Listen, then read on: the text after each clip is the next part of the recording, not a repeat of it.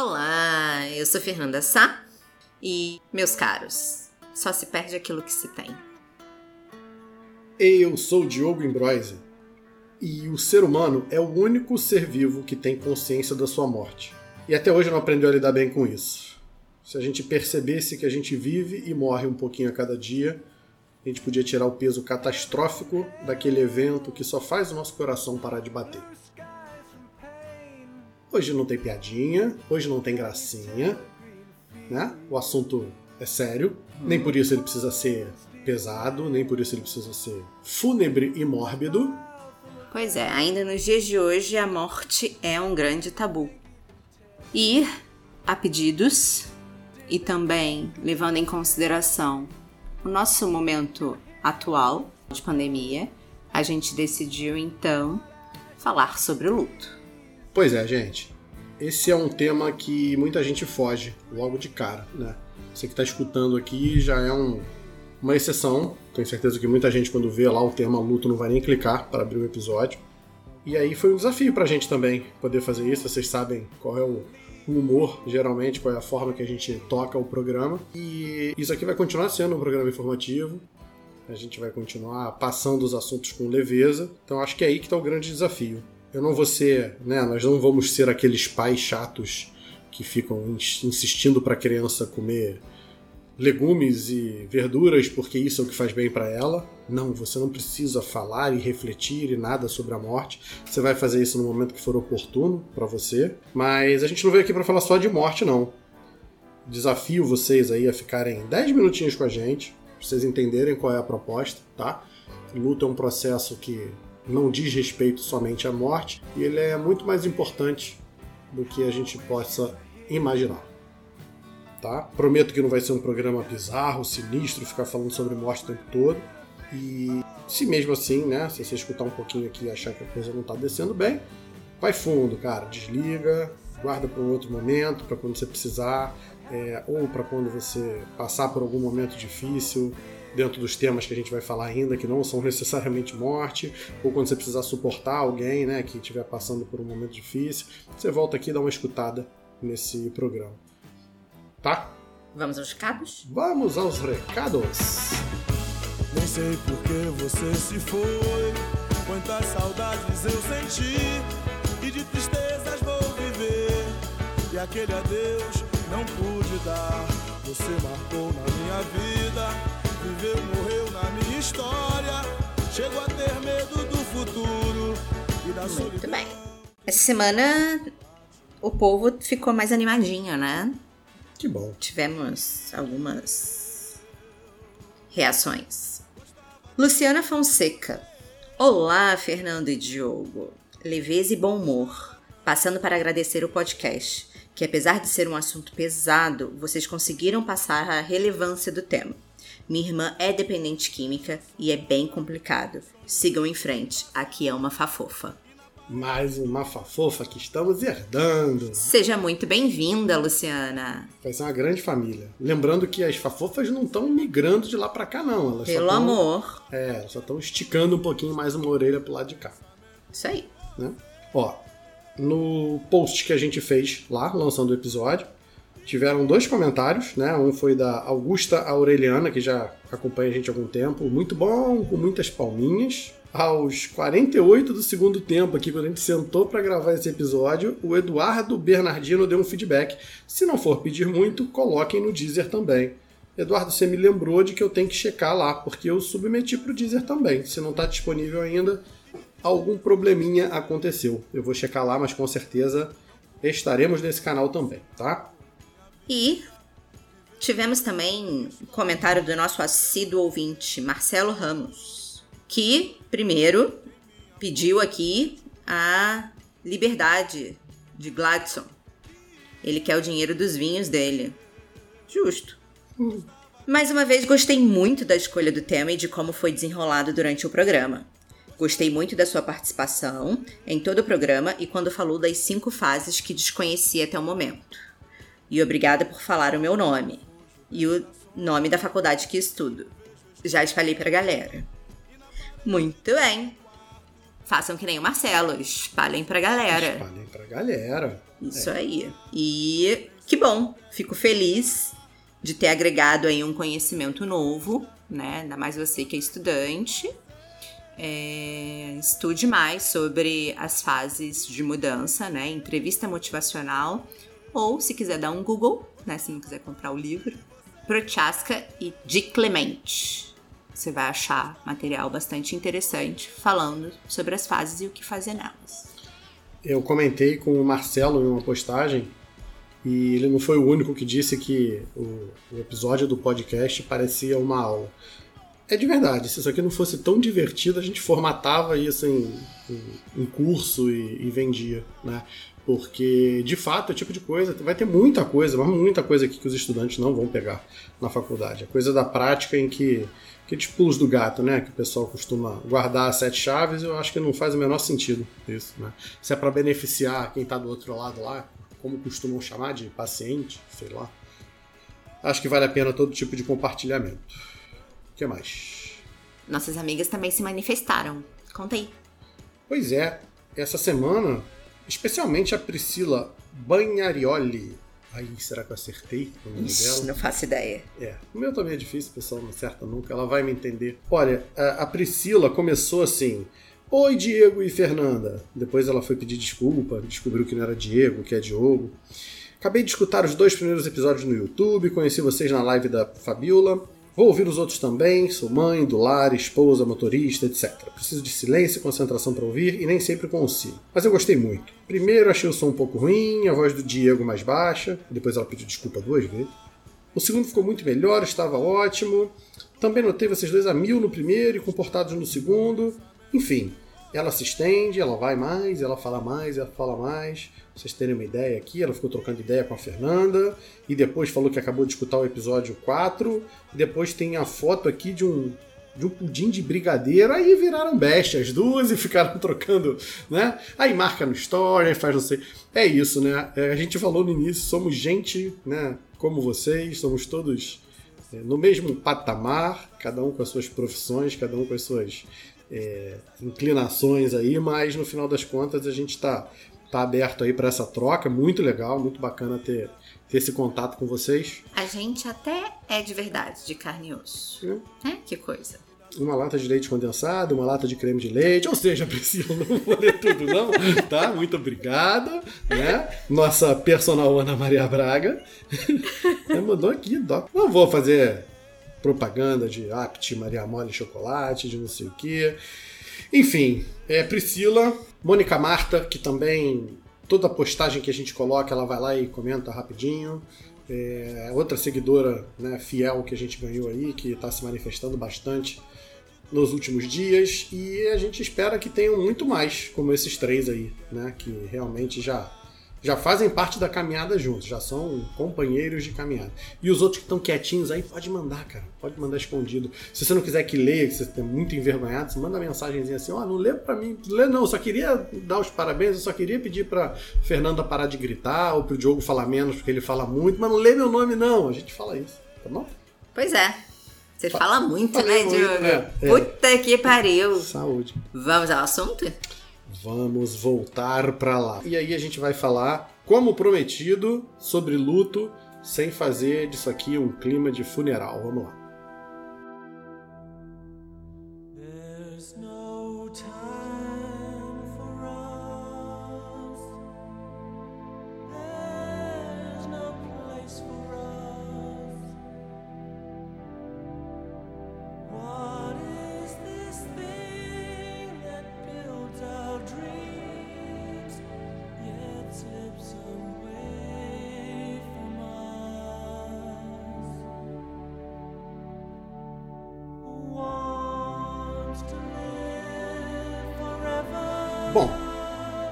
Começo de conversa, sempre dando aquela amaciada, né? Pra gente não começar já a 100 por hora. Vamos fazer uma introdução, né? Com uma historinha, como vocês estão acostumados. Vou falar primeiro sobre tanatofobia. Tanato. Tanato. Thanatos era o deus grego da morte. É, a fobia é, como a gente conhece o medo. Então, a gente está falando de uma característica humana que é o medo da morte. Né? Como eu falei na, na abertura, o ser humano é o único que é capaz de perceber a sua existência, né? é o único que é consciente de si. Pode ter gente me matando aí, mas eu vou usar o, a metáfora do espelho. É o único que passa em frente ao espelho e se reconhece. Ele olha do outro lado e sabe que ele está olhando para ele mesmo. Tem gente que vai jurar que o cachorro faz isso, que o gato faz isso, mas isso aí é coisa de quem bota o cachorro para dormir na cama porque acha que é humano. Né? Então, o ser humano, como ele se reconhece, ele também faz uma projeção que é a seguinte: é, Fulano de Tal morreu e ele estava vivo. Logo, eu que estou vivo vou morrer um dia. Então, é, esse fato de reconhecer a morte muda totalmente a história do ser humano e a gente passa a ter um medo absurdo dessa morte. Uma das formas que a gente tem de lidar com isso, né? Uma das formas atuais, porque é curioso a gente ver no passado como uma forte influência religiosa, por exemplo, no século XVI, é, o fulano de tal lá, que, que era rei e que perdeu o filho, ele tinha um tempinho lá para chorar a morte do filho, porque se ele ficasse um pouquinho mais triste, né, um pouquinho mais de tempo triste, ele rapidamente era questionado pelo clero, por exemplo, de por que, que você está assim, cara? Plano, são os planos de Deus. As pessoas vêm e as pessoas vão quando é a hora. E a hora delas é a hora delas, não, não é você que tem que determinar. Né? É, se a gente for para o século XIX, a, a burguesia tinha um manual de luto com comportamentos e principalmente roupas adequadas. Então, a viúva, nos seis primeiros meses, usava determinada roupa nos seis meses seguintes ela usava uma outra roupa e três meses depois ela usava uma outra roupa. Então, a gente não vai falar muito de, dessas datas ainda não, mas é só de forma ilustrativa, né? Marcar que se está num período, né? Marcar que você precisa usar uma roupa, que você precisa ter certos comportamentos, acaba fazendo você lidar e encarar de frente aquilo ali que está se passando. Isso era como a coisa acontecia no século XIX. Mas hoje a gente vive num, num estado de, de euforia e de, de, alegria, né? Em que todo mundo tem que ser feliz o tempo todo, em que não tem espaço para as emoções que sejam negativas. Então, há uns anos atrás, faleceu o pai de um grande amigo meu. E aí, quando eu fui ver a notícia né, no, no Facebook, na época, ele comunicando o que tinha acontecido, tinha um pouco mais de 300 curtidas né, no, no comunicado que ele fez lá. Dando os pêsames, dizendo que sentia muito, que ele podia contar com as pessoas e tal. E aí eu fui ao velório, né, dessa pessoa. Que era como se fazia antigamente, né? Alguém morreu, você parava tudo que estava fazendo e ia pro velório, ia pro enterro, pro crematório, seja lá o que for.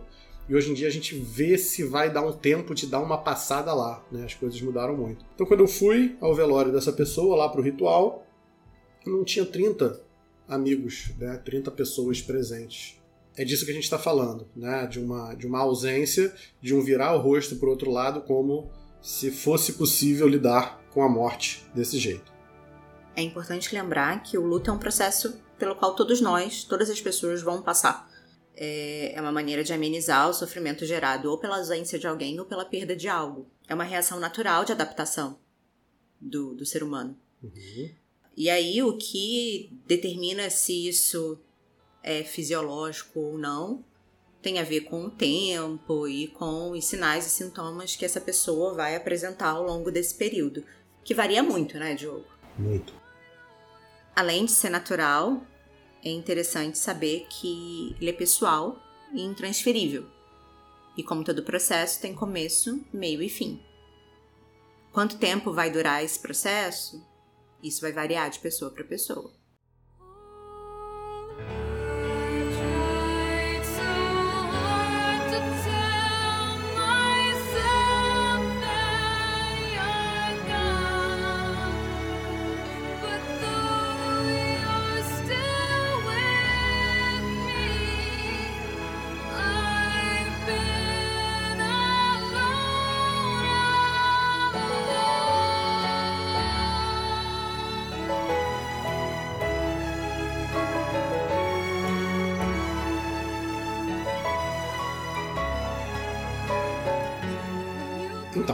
Tem como falar de luto sem falar de uma mocinha chamada Elizabeth Kubler-Ross. É uma psiquiatra suíça que ela resolveu em determinado momento da vida dela que ela ia estudar a morte e o processo de morrer mais de perto. E ela resolveu fazer isso da única forma possível. Ela levantou a bunda da cadeira e foi acompanhar pacientes terminais, né, pacientes que recebiam diagnósticos de doenças terminais em hospitais, né, na, nas suas casas com seus companheiros e, e, e por aí vai.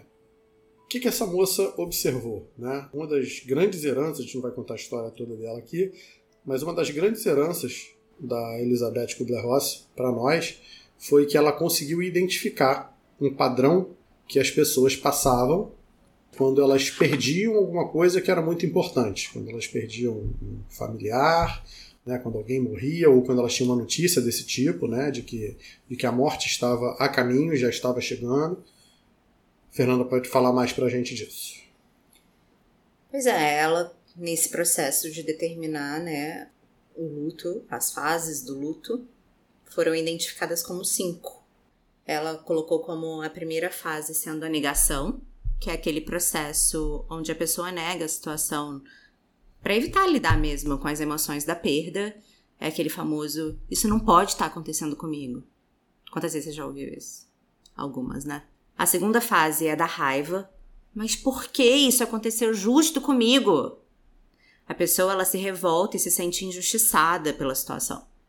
Já na terceira, a barganha, eu prometo que serei diferente. Ah, aquela pessoa vai buscar fazer os acordos e promessas para que as coisas voltem a ser como antes. Será que isso é possível? Já na quarta fase, a da, a da depressão, a pessoa se dá conta de que não há mais o que fazer e percebe a impotência diante da situação. É, ela vai ficar triste, desolada, culpada. Já na quinta fase, ela finalmente aceita e se diz pronta para seguir em frente. Ilustrando isso que a Fernanda está falando, né? Então você imagina, uma moça foi pro médico que ela tinha marcado, e aí ela levou o exame que tinha sido pedido, e quando ela chega lá no médico, ela mostra o exame, e o médico fala para ela, olha, é, infelizmente as notícias, a notícia que eu tenho para você não é boa, é, esse teu exame aqui revelou determinada doença, tal, tal, tal, e infelizmente a gente não tem tratamento para essa doença, a gente pode tem alguns tratamentos paliativos, né? A gente tem uma forma de, de melhorar a tua qualidade de vida, mas é, não, não, há muito o que ser feito, né? A gente não tem uma, uma cura para isso ainda. E aí o que, que essa pessoa faz? Ela sai do consultório e vai jantar no Outback com as amigas. Porque tinha marcado de jantar. Né? Então, como se nada tivesse acontecido, ela segue a vida dela no momento de negação, né? porque é, é algo da ordem do intragável mesmo, né? Ela não consegue encarar aquela notícia de frente, ela simplesmente tenta seguir a vida como se nada tivesse acontecido. E aí ela começa a ter limitações na vida dela, né? É, e as limitações que ela vai tendo vai começando a deixar ela irritada. Lembrando que a frustração, né? Quer dizer, ela fazia projeções, ela não consegue fazer mais as coisas que ela fazia antes e com isso ela fica irritada. Então ela passa por essa segunda fase que é a raiva. É, em algum momento ela dobra os joelhos, né, de uma forma simbólica ou de uma forma concreta mesmo, e ela promete, ela diz que não vai ser mais aquela pessoa, que ela promete fazer caridade, que ela promete tratar bem os outros, que ela é, faz o que for preciso para ela ganhar mais vida. E aí, infelizmente, como isso não está né, na ordem do dia, né, da, das forças superiores, porque a gente sabe que essas intervenções não acontecem de forma direta, ela se dá conta de que ela está realmente numa situação irreversível. E aí ela entra na próxima fase, que é a fase da depressão. Por fim, ela aceita isso e começa a fazer o que precisa ser feito. Ela começa a avisar os familiares, ela começa a preparar a parte burocrática, ela vai se preparando e entrando na última fase, que é a fase da aceitação. Mas mais do que isso, gente, é, sabe o que, que acontece de curioso? É que quando essa pessoa é internada no hospital e vem a, a, a falecer, a família recebe uma ligação logo às 7 horas da manhã. E aí quem atende o telefone é alguém lá do hospital fala assim: "Olha, eu preciso que você traga os documentos da fulana de tal". E a primeira pergunta que fazem é: "Mas está tudo bem com ela?". Ou seja, todo mundo já sabe o que quer dizer uma ligação às 7 horas da manhã né, do hospital pedindo para levar os documentos. Mas a resposta é uma resposta de negação. Está ali a primeira fase de novo. E quando essa pessoa chega no hospital, ela entra no quarto e vê lá a pessoa realmente falecida, e ela começa a vociferar, ela começa a gritar contra o hospital, contra os médicos, que eu vou processar vocês, que isso é um absurdo, que eu sabia que eu tinha que ter levado ela para um lugar melhor, porque isso foi negligência, isso foi erro médico. Segunda fase, a raiva. Quando ela dá, dá, essa descarga de raiva, ela deita sobre o corpo né, da pessoa e ela pede, ela pede por mais um momento ao lado dela, ela pede para poder pedir desculpa pelo que ela precisava, ela pede por mais um momento, por mais um abraço, por mais uma conversa. E esse momento não chega, esse momento não acontece. Então, passada a terceira fase, vamos para a quarta, que é em que ela cai realmente no choro e aí vai começando a tentar catar os caquinhos, né? Ela começa a ligar para os outros familiares e para avisar o que, que aconteceu, né? E agitar é, procedimentos burocráticos que são o velório, que são os rituais que nós temos. Depois desse ritual feito, né, meses depois de não convivência com essa pessoa e trabalhando o tal do luto, que é o que a gente vai falar, essa pessoa aceita aquele fato acontecido, de que essa pessoa não faz mais parte da vida dela. Então, a gente nota esses cinco, essas cinco fases, como a Fernanda falou, em outros processos que não só o de morte. Né? Nesse caso aí, eu estou exemplificando a morte e um parente próximo de alguém que morreu. A gente está falando das cinco fases vistas por duas pessoas diferentes, com reações diferentes, com conclusões diferentes.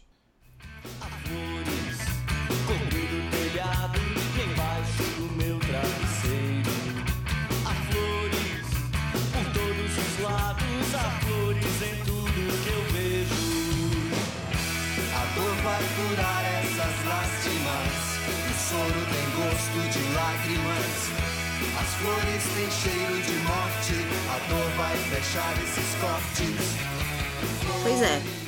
Ainda que a gente saiba que esse processo vai ser enfrentado por todos, acho que é preciso ficar claro que não necessariamente o enlutado vai experienciar todas essas fases. É verdade. Ao mesmo tempo, né? Ou às vezes vai experienciar uma, não vai experienciar outra. Isso é muito, muito, muito individual. E quando a gente fala de que isso não está necessariamente é, relacionado apenas com a morte, a gente está falando que esse processo, essas fases vão acontecer em uma separação, é, numa falência financeira, perda de emprego, uma mudança repentina, seja de cidade, país, de casa, na doença, né, no, no conhecimento de um diagnóstico de uma doença grave, assim como no, no exemplo do Diogo. Então, esse é um processo que acontece naturalmente na vida de qualquer um de nós. Várias vezes, né? Porque quem é que nunca passou por uma dessas situações que eu citei?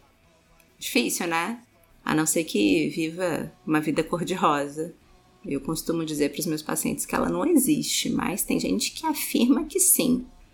Tá, Fernanda, tá, Diogo, vocês estão falando pra caramba, mas e aí? O que que essa pessoa sente, apresenta? Sinais, sintomas. Fala pra gente. Pois é, sinais e sintomas, que são muitos, muitos. Vão desde alterações no comportamento, sentimentos, sintomas físicos, né? Então, essa pessoa ela pode apresentar sentimento de choque, de tristeza, culpa, a raiva, como já foi dito, uma hostilidade.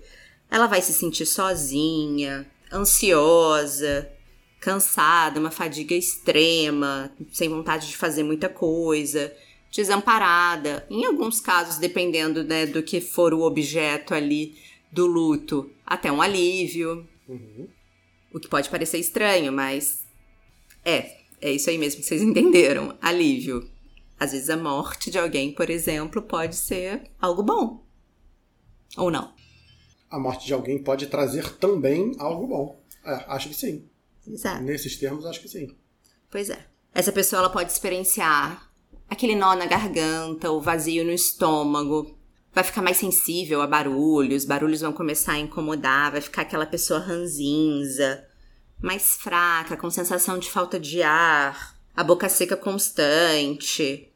E às vezes até mesmo mais suscetível a outras doenças, né? Com a baixa da imunidade. Eu já falei sobre isso em um episódio anterior, no, no, no terceiro episódio, em que a gente fala do processo de ansiedade e com a liberação de, de hormônios que vão levar a baixa da imunidade, então volta lá e, Uhum. e escuta para entender por que que no luto também pode existir essa baixa da imunidade.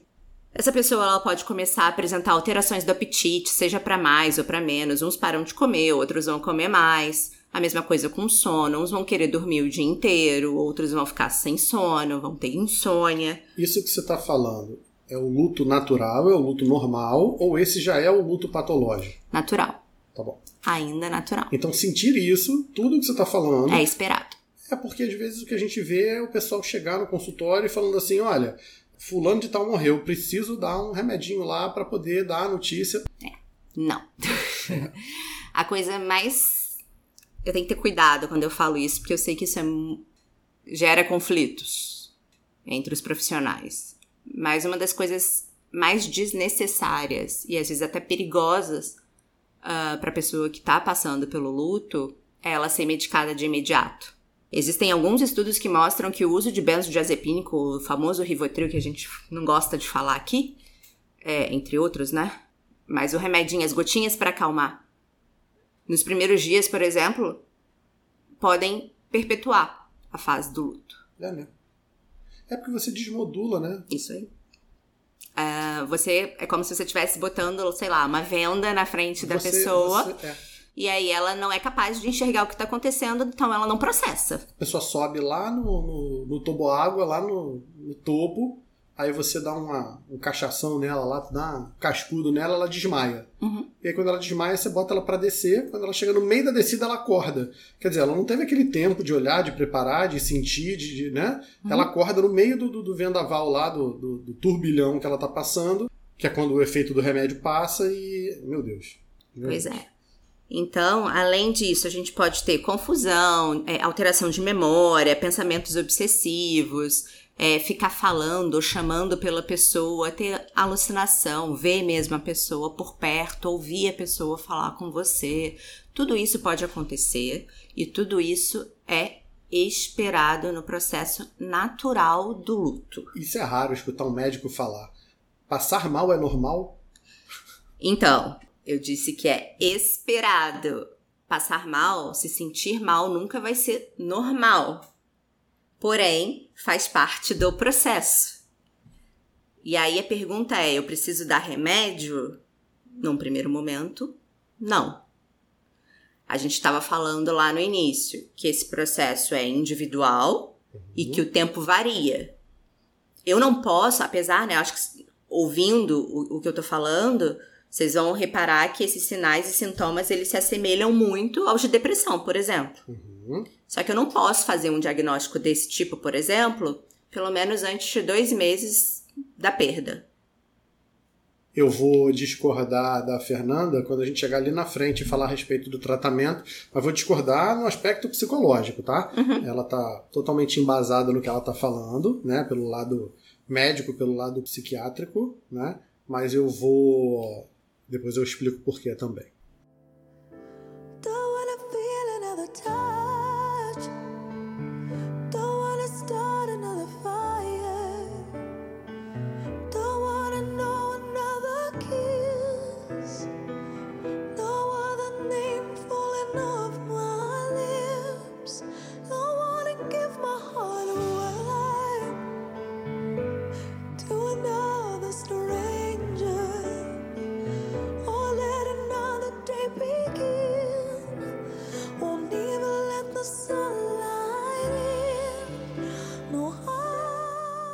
Deixa eu dar mais uma definiçãozinha para vocês, daquele jeito que eu gosto de fazer, sempre fazendo uma analogia, sempre fazendo uma metáfora, né? Luto, então, é um processo de reestruturação psíquica necessário para lidar com um mundo diferente do que eu estava acostumado. Vão com calma, peraí. Não existe um mundo só que está acontecendo lá fora. Por mais que eu e você, teoricamente, estejamos no mesmo mundo, a minha experiência de mundo é diferente da sua. A gente pode estar na mesma sala e, se eu for descrever para você o que é o mundo, eu vou descrever uma coisa diferente do que você está descrevendo. Não é que um dos dois tenha razão, não é que um dos dois esteja alucinando. A minha experiência de mundo né, é que eu não percebo isso. Para mim, eu digo que é o mundo, mas esse mundo é só o mundo como eu estou vivendo. Quer ver um exemplo legal? se eu pegar uma pessoa que está num ambiente com uma temperatura de 10 graus, 10 graus centígrados, é, e ela está passando um frio desgraçado, absurdo, e eu pergunto assim para ela: você gostaria de ir para um lugar mais quentinho? Eu gostaria, pelo amor de Deus, me tira daqui. Aí eu vou e coloco ela numa sala que está na temperatura de 25 graus. E ela fica super feliz porque está muito mais quentinho do que aqueles 10 que ela estava. E aí eu pego uma outra pessoa que está aos 40 graus de calor na, na lata e falo assim: Vem cá, tá muito quente aí, você gostaria de ir para um lugar mais fresquinho? Ela fala: Pelo amor de Deus, me leva para um lugar mais fresquinho. Aí eu coloco na mesma sala de 25 graus. E se eu perguntar para uma e para outra o que está acontecendo, as duas vão falar: Graças a Deus, eu estou muito aliviado. Porque é, eu estou num lugar muito mais Fresquinho. quentinho. Ou seja, é exatamente a mesma sala, mas a experiência que cada uma está tendo ali dentro é diferente. Então, é, a interpretação de mundo nossa é relativa, ela não é absoluta, tá? Então, eu vivo num mundo é, que tem determinados elementos, que tem a minha casa, que tem o meu cachorro, que tem o meu trabalho, e que tem que tem minha rotina, tem isso tudo. O meu mundo é isso, né? E se um dia eu acordo e o cachorro não acorda, vai faltar para mim, talvez não para você, né? Porque o mundo para você é a mesma coisa, mas vai faltar para mim um cachorro.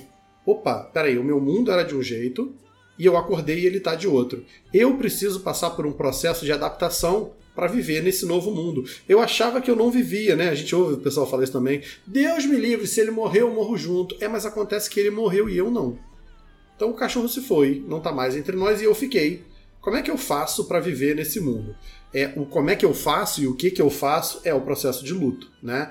É eu primeiro negar, depois, como a Fernanda falou, a gente não vai ter essas fases bonitinhas, bem desenhadas e concatenadas. Isso aqui não, não, não é uma ciência exata, né? É, é claro que a coisa vai ser mais ou menos por aí. É, as fases não estão concatenadas também. Teremos tantos meses, ou tantos dias, ou tantas semanas é, na negação. Depois eu vou passar pelo. Não, não. A coisa é meio embolada, tudo junto misturado ali, mas eu preciso passar por isso para eu poder aprender a viver nesse novo mundo, né? Tá. Eu preciso passar por isso. Mas, Fernanda, como é que eu faço para saber se o que eu tô vivenciando, se isso que eu tô passando, que eu tô sentindo é, entre aspas, normal, ou se isso é doença? Quando é que eu sei que eu preciso procurar o médico? Quando é que eu sei que eu preciso tomar remédio? O grande diferencial entre o luto e a depressão, por exemplo, é que no luto a gente vê que existe uma preservação da autoestima. E aí você me corrige se eu estiver dizendo que alguma coisa que você não acredite, não concorde. Não, pelo contrário, concordo. Eu só, deixa eu só fazer um parênteses, porque a gente fala que o quarta, a quarta etapa do luto é a depressão. É, vamos falar de um humor deprimido, né? Porque às vezes o pessoal embola, né? Como É, você tá com- dizendo que uma coisa. Vai. Quando eu tô falando de depressão, nesse caso aqui, eu tô falando de um transtorno depressivo maior. Eu tô falando de doença. Perfeito. A fase, a quarta fase do luto, a gente tá falando de um humor É deprimido. isso. né? Da pessoa mais triste, sem vontade de fazer as coisas. Isso é pegadinha em prova de faculdade, tá? É, é. Então são coisas diferentes mesmo. Então, assim, pra gente poder saber se precisa de remédio ou não, é óbvio que vocês vão procurar um médico quando vocês sentirem que algo não vai bem. E aí vai caber a ele, né, te informar. Não, tudo bem, eu entendo que isso esteja muito desconfortável, mas ainda é cedo pra gente pensar em remédio. Ele vai ter outras armas, né? é, é, outras possibilidades, muitas vezes até naturais, orientações, até uso de meditação, chazinho, que parece balela, mas é o que vai te ajudar a passar por esse processo.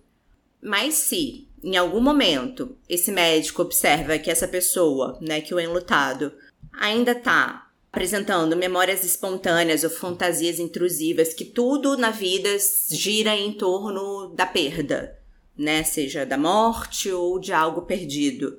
Se essa pessoa deseja fortemente e fica muito perturbada quando pensa, né, no falecido ou na perda e quer que aquilo volte, que aquilo esteja presente no, no agora.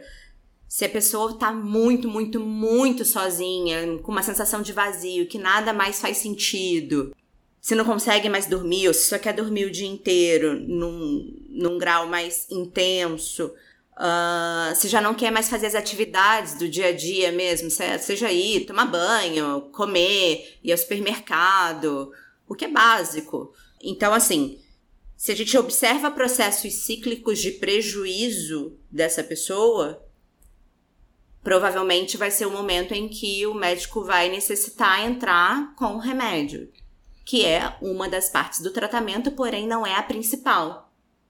A visão do leigo é completamente diferente, né? Vocês veem que na, na fala da Fernanda está o tempo todo é, voltada para a intensidade dos sintomas, né? Isso aí. É, a primeira coisa que o leigo pergunta é por quanto tempo?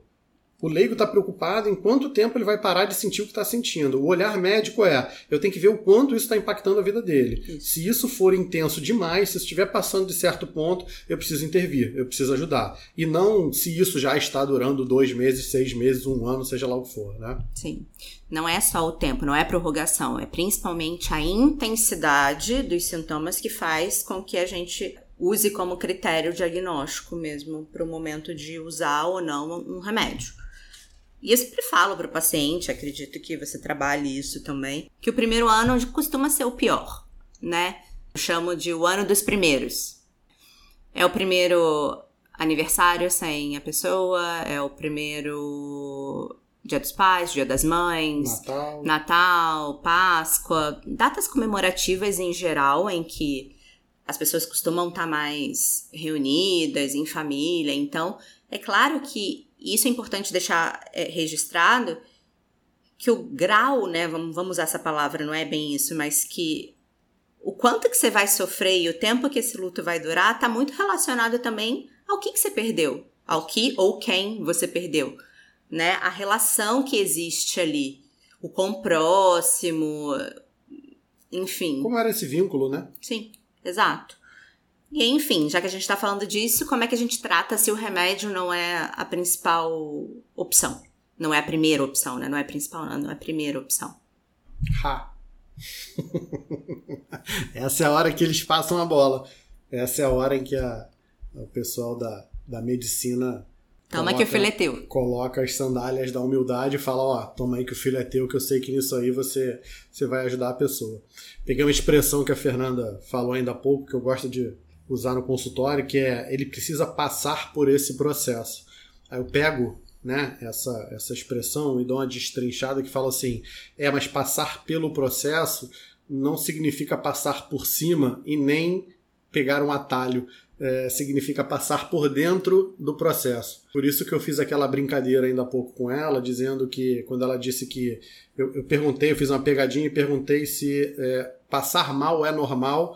Para mim, sim. Né? O que eu estou dizendo é: nessa fase, nesse quadro, é esperado que o paciente, abre aspas, passe mal, fecha aspas. O que, que é passar mal? Passar mal eu não conseguir me comportar como eu me comporto normalmente no dia a dia.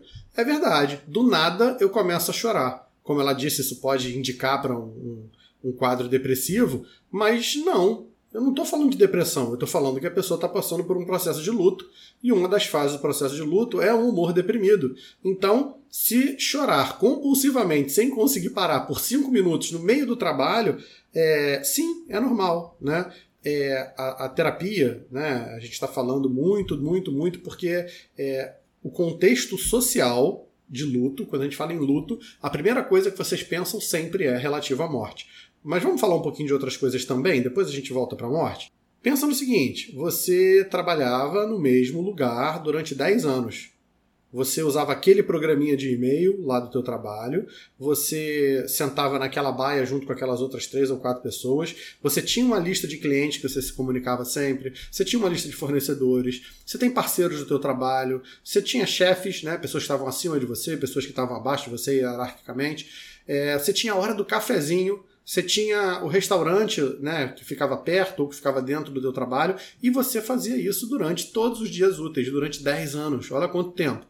E aí chega uma bela sexta-feira, que não foi nem tão bela assim no, no, a princípio, e pedem para você passar no RH, cara. E quando você chega no RH, falam assim: olha, você infelizmente, por matrícula 457888, você infelizmente não faz mais parte da nossa empresa. Né? Tá aqui, assina aqui, por favor, foi bom enquanto durou, mas agora você é um desempregado, pé na bunda. Né? É... E aí? Como é que é acordar segunda-feira? Como é que é escutar um telefone tocando e lembrar de onde você trabalhava? Como é que é receber um e-mail e o e-mail não ser. Como é que é isso, né? Como é que você faz? Eu devo imediatamente procurar outro emprego? É, eu preciso viver o luto desse primeiro? É, como, é que, como é que eu vou agir? Como é que vai ser minha vida daqui para frente? Né? Então, você vai precisar passar por essa perda, você vai precisar processar isso, e aí, como a Fernanda falou, e isso aqui não é escorregada de terapeuta, né, nem de médico, não, não é tentando fugir pela tangente, mas Cara, cada processo, é por isso que terapia não dá para você ler num livro e saber o que, que você faz.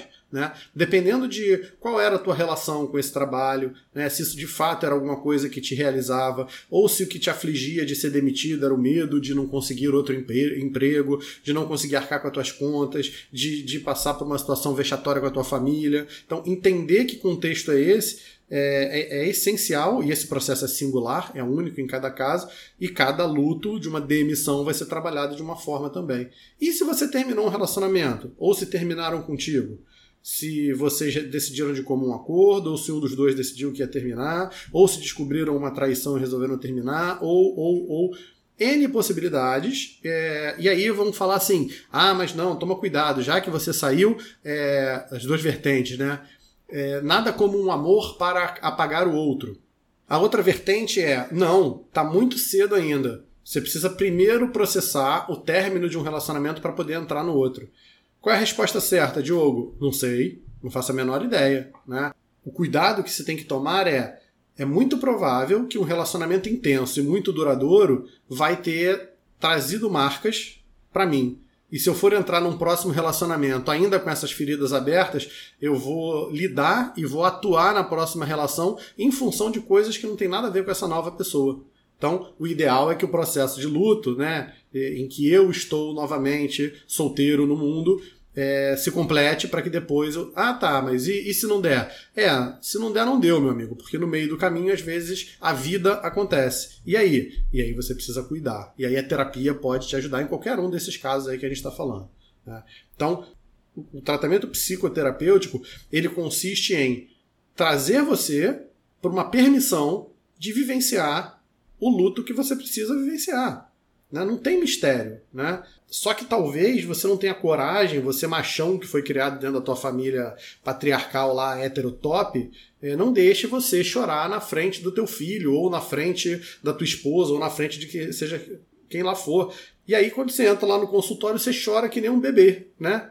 Malandro de dois metros de altura, outro dia lá tava chorando pra caramba. Muito legal, bacana ver o, o grau de abertura, né, o grau de, de, conexão, né, de entrega que essas pessoas têm, porque ali dentro ele pode vivenciar a tristeza que ele tá tendo e passar por essa fase, né, e ter raiva, e xingar, e falar aquela desgraçada daquela minha mãe, que morreu mesmo, ferrou a minha vida. A pessoa não pode ter raiva de quem morreu, né? Ali dentro ela pode. Então, dentro do consultório, você vai ter espaço para poder vivenciar cada fase desse luto aí, para você poder transitar e no final ser uma pessoa que aprendeu a viver esse mundo diferente, que aquela pessoa não está mais.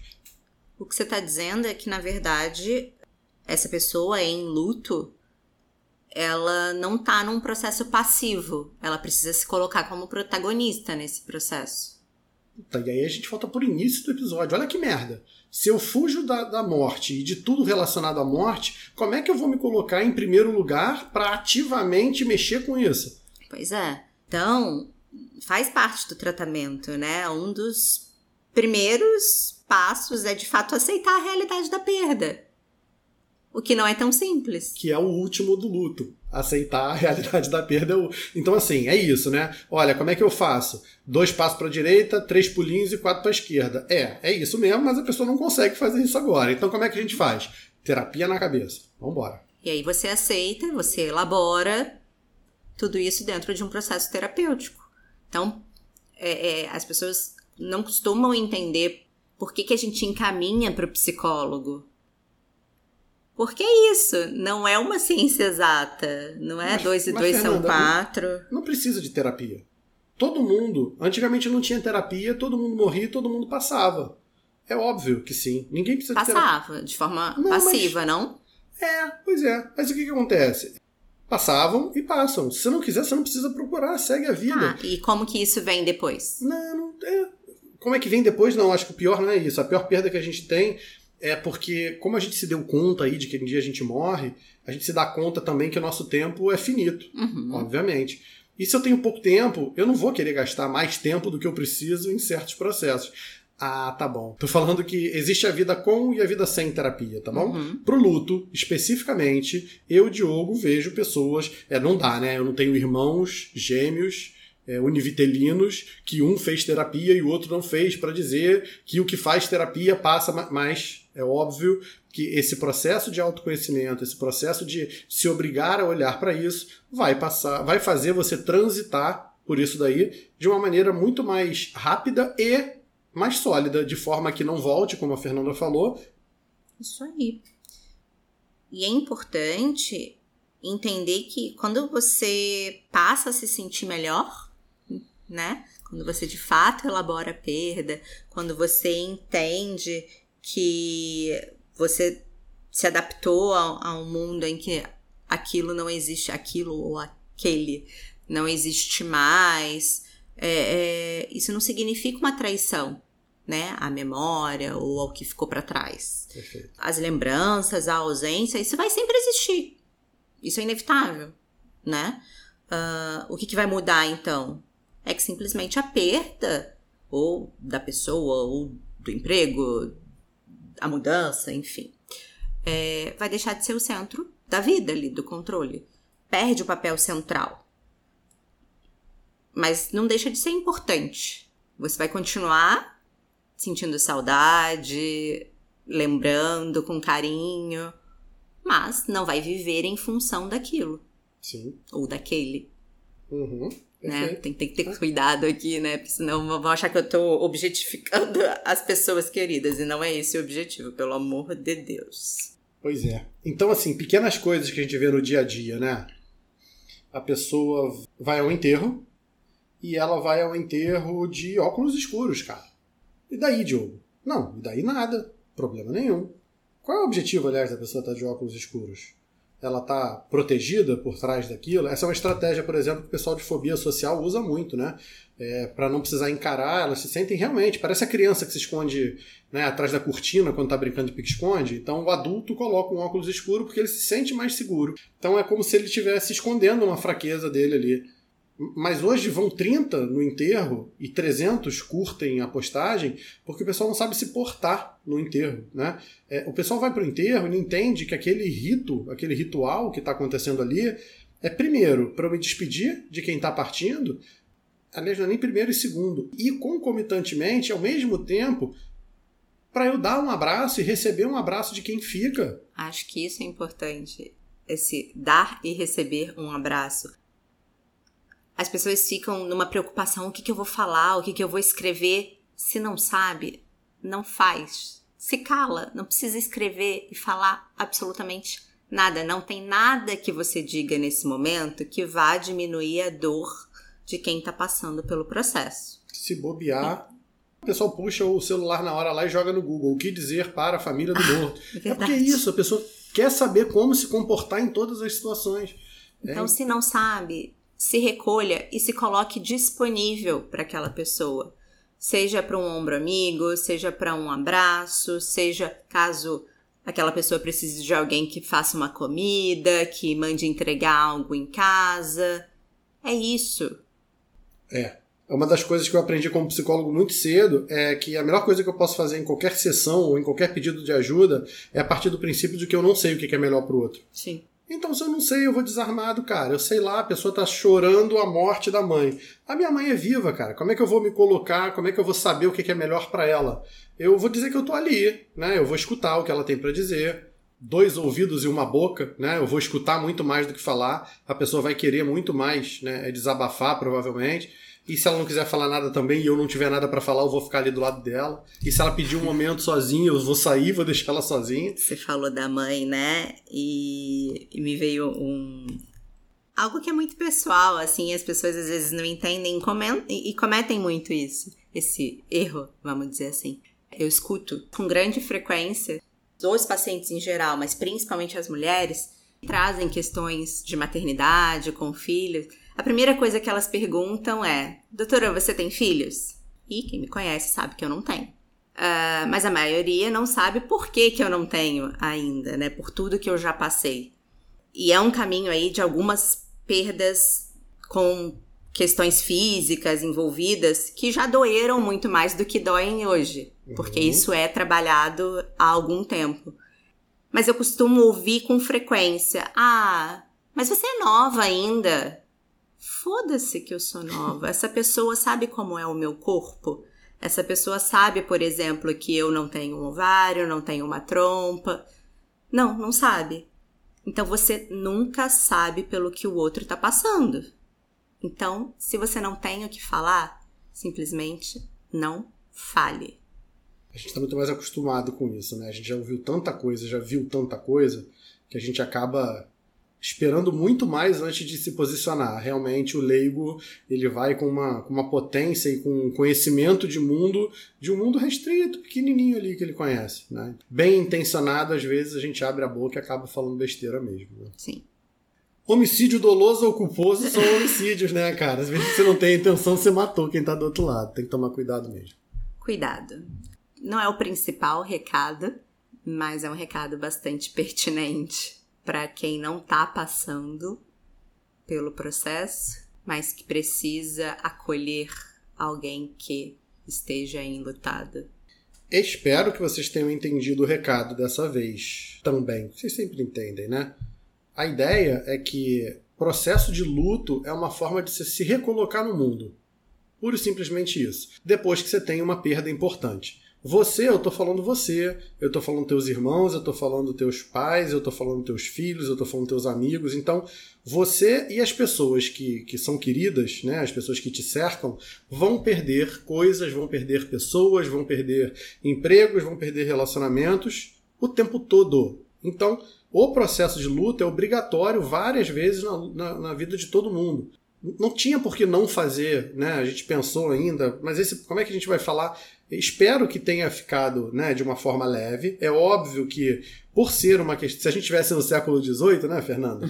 É, ou XIX, lá, como a gente falou no início, a gente poderia falar de luto sobre outras paradas. Você perdeu 15 vaquinhas, ou então você. A gente não ia estar falando a respeito de morte, porque a morte era encarada de uma forma muito mais natural. Sim. Que bizarro falar que a morte era encarada de maneira mais natural. Ou Mas seja, é natural. a gente artificializou o troço, né? A gente, É a gente não quer mais morrer. Né? Acho que tem um pouco disso, né? A gente, como a nossa expectativa de vida aumentou mais do que dobrou do passado, né? Dessa época do, do século XVIII, XIX para a atualidade, a gente ficou com essa falsa sensação de eternidade. De eternidade. né? Aliás, agora eu lembrei a frase que eu ia falar no início. Né? Fiquei um tempão tentando lembrar aqui, não lembrei, lembrei agora. Eu ia falar que é, a medicina colocou 20 a 30 anos a mais de vida pra gente, né? Com os avanços dos últimos anos. Nosso desafio agora é colocar vida a mais nesses 20, 30 anos que a gente ganhou. Isso aí. né? Porque esse é outro problema também que a gente pega, né? Um fim de vida em que a gente não sabe o que, que a gente faz com os idosos. Socialmente eles não têm lugar, né? É, dentro da família tá todo mundo muito ocupado, correndo atrás do, do, do próprio rabo, né? Tentando produzir a corrida dos ratos. É, fora da família nem pensar, emprego nem pensar, amigos se foram, então é outra é papo para um outro papo, Sim, né? outro episódio. Acho que por luto, É, não vai ter muita gracinha, não vai ter não. musiquinha engraçada, não vai ter nada. Mas galera, vamos lá, vamos viver então, né? Vamos? E se você não souber o que fazer, não faça nada. Um ombro amigo é uma, uma boa maneira de, de suportar. Você não precisa ser forte, né, para suportar o outro. Se os dois se abraçarem ali, né, os dois conseguem caminhar, por mais que os dois estejam abalados emocionalmente. abalados, né? Terapia, nesse caso, como a gente falou, É bom ter um médico para chamar de seu, como a Fernanda sempre diz, porque o médico, né, o médico ético, ele nunca vai te passar um medicamento quando não precisa. Tenha um médico e confie nesse médico né, para poder acompanhar você nesses momentos difíceis. E fechamos aqui. Semana que vem temos mais. Se eu não morrer, e a Fernanda. Certo. Tem isso. Veremos. Veremos. Quem viver, verá, porque eu não sei se você que está escutando também vai ficar vivo. E não adianta bater na madeira, não, amiguinho. Não temos controle sobre isso nem sobre nada. É. Verdade. Então tá. Valeu, pessoal. Obrigado.